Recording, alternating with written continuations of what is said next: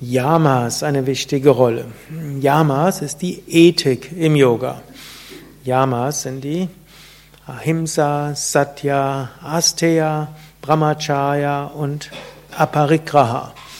Fünf ethische Prinzipien und Patanjali, der diese so systematisch beschrieben hat, sagt so, das sind übergeordnete Prinzipien, die gelten für alle.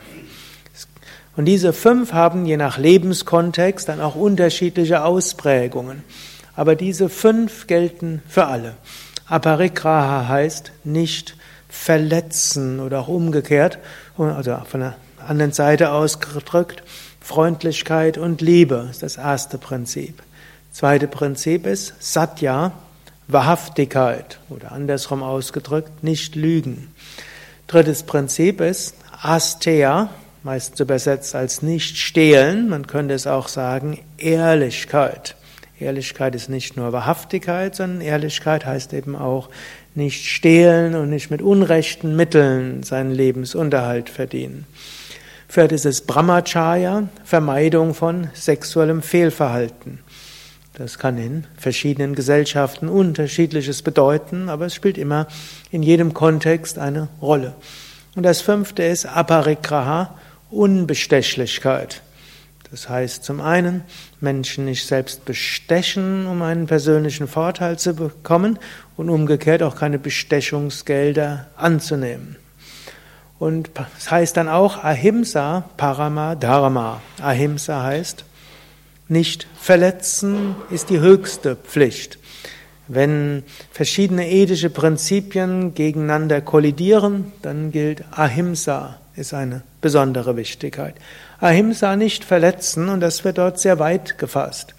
Nicht verletzen anderer menschlicher Lebewesen, nicht verletzen der Tiere, nicht verletzen des Ökosystems, auch natürlich nicht verletzen von sich selbst. Hundertprozentiges Ahimsa ist nicht möglich, Schon wenn wir atmen, atmen wir Mikroben ein hm, und es, irgendwo wird der Körper immer wieder versuchen, so ein Gleichgewicht herzustellen. Der Mensch ist übrigens auch nicht einfach nur ein Mensch, sondern eigentlich ist der Mensch eine Symbiose von allen möglichen Kleinstlebewesen. Wir haben etwa zehnmal mehr äh, Mikroben mit anderer DNA an und in unserem Körper, als unser Körper Zellen hat. Also wir können gar nicht existieren ohne andere Lebewesen. So hier auf der Haut, die Haut ohne Mikroben, also Bakterien und Viren und äh, Hefe und anderen Pilzen, können wir gar nicht existieren. Also so, manche sagen, der Mensch ist einfach nur so ein Wirtstier für, äh, für Bakterien und so weiter. Und eigentlich ist das die Hauptfunktion des Menschen. So könnten das die Bakterien deuten. Irgendwo, dass sie sich davon ernähren können.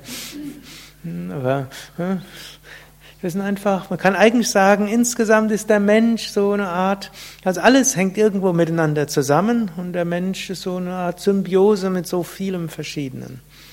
Und selbst, oft wird gesagt, der Mensch kämpft ständig gegen irgendwelche Bakterien. Das ist ein Irrtum.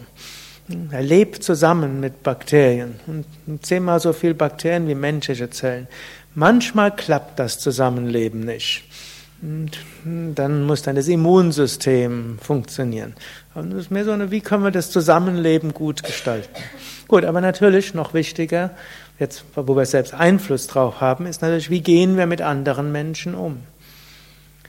Und wie gehen wir mit den Tieren um? Und man, da kann man sich immer wieder fragen, wie gehen wir mit der Natur um? Es ist nicht einfach irgendeine Entscheidung, ich habe mal Lust auf irgendetwas zu essen und dann esse ich es halt. Dann kann überlegen, das, was ich esse, welchen Einfluss hat das auf andere Lebewesen? Was ist, was passiert, wenn ich das und das esse? Womit ist das zusammenhängend? Oder wenn man etwas kauft, nicht einfach nur, geht nicht nur darum, etwas zu kaufen, sondern man muss überlegen, was hat das für Zwecke? Für Auswirkungen. Oder eine Flugreise in den Urlaub ist eigentlich nicht nur eine Sache, wofür habe ich Lust, sondern welche Auswirkungen hat das? Da muss man manchmal abwägen. Jede Flugreise ist ne, unökologisch. Manchmal könnte man sagen, ist trotzdem irgendwie ne, hilfreich und könnte sagen, im Sinne von Völkerverständigung ist gut, dass man andere sieht und es ist gut, andere Lebensräume zu sehen, dass man vielleicht anschließend sich besser darum kümmert. Aber hm, es hat, kommt alles hm, zu bestimmten Kosten. Und so kann man dieses Ahimsa-Prinzip immer wieder überlegen, das, was ich tue, welchen Einfluss hat das auf andere Lebewesen?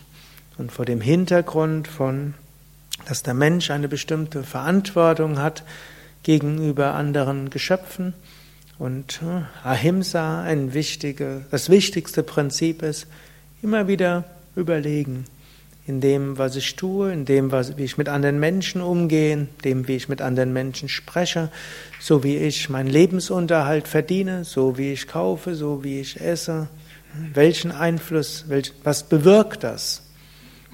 Das zu schauen, wie kann ich das mit größtmöglichem Ahimsa und natürlich auch Maitri, Freundlichkeit, Liebe tun, das ist ein sehr wichtiger Aspekt im Yoga. Yoga heißt Einheit, Yoga heißt Verbundenheit, Yoga heißt Harmonie.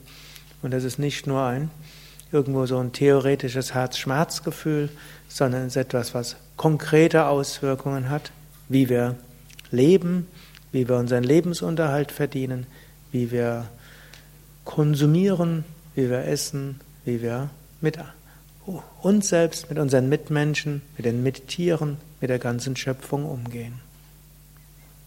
Ariane